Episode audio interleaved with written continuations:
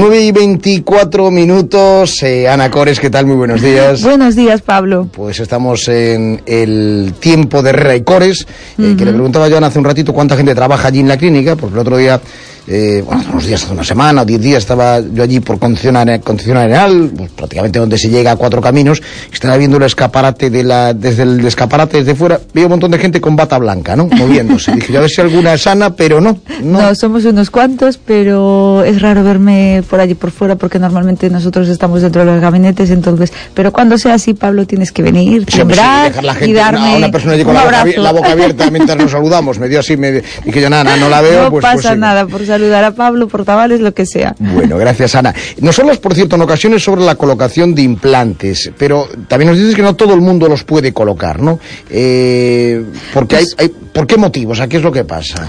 Eh, sí, es verdad que os hablo muchas veces de implantes, Pablo, y, y, digo, y es así, porque son la mejor opción, ¿no?, para reponer nuestros dientes perdidos pero mucha gente cree que no es candidata por diferentes motivos. Por eso hoy me gustaría aclarar en este breve espacio de tiempo un poquito esas dudas y para comenzar pues os diré que normalmente sí se pueden colocar siempre implantes en casi todos los pacientes, aunque sí es verdad que con algunos matices en algunos debemos de tener unas consideraciones especiales, ¿no? Bueno, a ver, Ana, entonces esa gente que está con, por ejemplo, con mucha medicación, ¿puede o no puede colocar implantes? Esa es una pregunta que nos hace muchísima gente, o más que una pregunta es una afirmación, que llegan y dicen, no puedo colocar... ya con el no, ¿no? Efectivamente, ya, ya te lo afirman, ¿no? En un porcentaje muy alto en este tipo de pacientes se pueden colocar, como bien decía antes, teniendo en cuenta pues esas consideraciones especiales, pero por ejemplo en pacientes que están anticoagulados como la DIRO, que hay muchísimos pacientes, a ellos sí se les pueden colocar también, lógicamente siguiendo unos protocolos establecidos en los que según la cantidad que tome, según si los toma por vía oral, por vía intravenosa, pues, eh, pues tomaremos una serie de consideraciones u otras, pero que sí se puede hacer.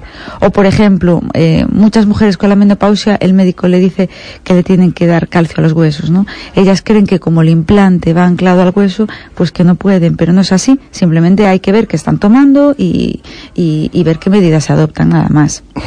bueno, entonces, por lo que nos dices, todos, todos, todos los pacientes, todos los pacientes se pueden colocar implantes. A ver, Pablo, eh, eh, tampoco es así, ¿no? Hay pacientes que tienen el calcio muy, muy, muy, muy mal y que les dan una medicación, pues que en esos casos eh, no podemos colocarlos y sí nos va a dificultar, ¿no? O pacientes, por ejemplo, que han pasado hace poco por un tratamiento de quimioterapia, radioterapia. En estos casos tendremos que esperar, nos dicen los protocolos, unos seis meses desde la última dosis de este tratamiento, ¿no? O pacientes, por ejemplo, imagínate que hayan sufrido un infarto, un accidente cardiovascular, eh, hace muy poquito tiempo o que tengan problemas psicológicos importantes. Es decir, casos que ya son eh, no de mayor importancia ni mucho menos, pero bueno, que ya son más evidentes o ya son eh, los menos, ¿vale? En este momento, en esos pacientes sí que tendremos que esperar a un momento un poquito más oportuno, ¿no? No es que no se puedan colocar. Bueno, entonces, ¿alguna conclusión para, para todos los que estén pensando en, en la que tienen necesidad de un implante? Pues a, todos nuestros oyentes eh, le diré que, tenemos que pensar que la mayoría de la, de gente que se somete a tratamientos con implantes son pacientes con una determinada edad, ¿no?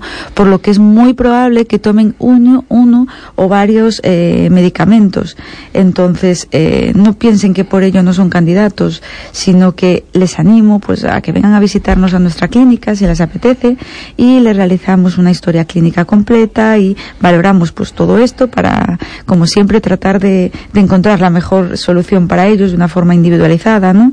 Que no tengan miedo, quiero decir, que, esto está avanzando a pasos agigantados y que lo que años atrás se consideraban problemas, pues gracias a Dios hoy se soluciona de una manera eh, relativamente sencilla, ¿no? Y como tengo explicado en muchas ocasiones, precisamente mejorando eh, nuestra salud oral, nuestra forma de masticar, función, etcétera, esas enfermedades sistémicas que tanto les asustan, pues es muy, muy, muy probable que, mejoren muchísimas de ellas, ¿no, Pablo? bueno, pues eh, nos queda eh, dar el teléfono eh, de Herrera Cores. Yo decía que antes situaba donde, donde estáis, en Concepción Arenal, llegando a Cuatro Caminos, ¿no? eh, y el teléfono es el 981 23 y después es muy fácil, 8888. Facilísimo, ¿verdad? Sí, sí, 981 23 88 88. Abra Ese las, mismo. Abra a las 10 de la mañana, ¿no? Ajá. En un ratito. Abrimos ya en un ratito, ahí estamos esperando. Muy bien, pues Ana, muchísimas gracias. Gracias a vosotros. 9 y 29 minutos.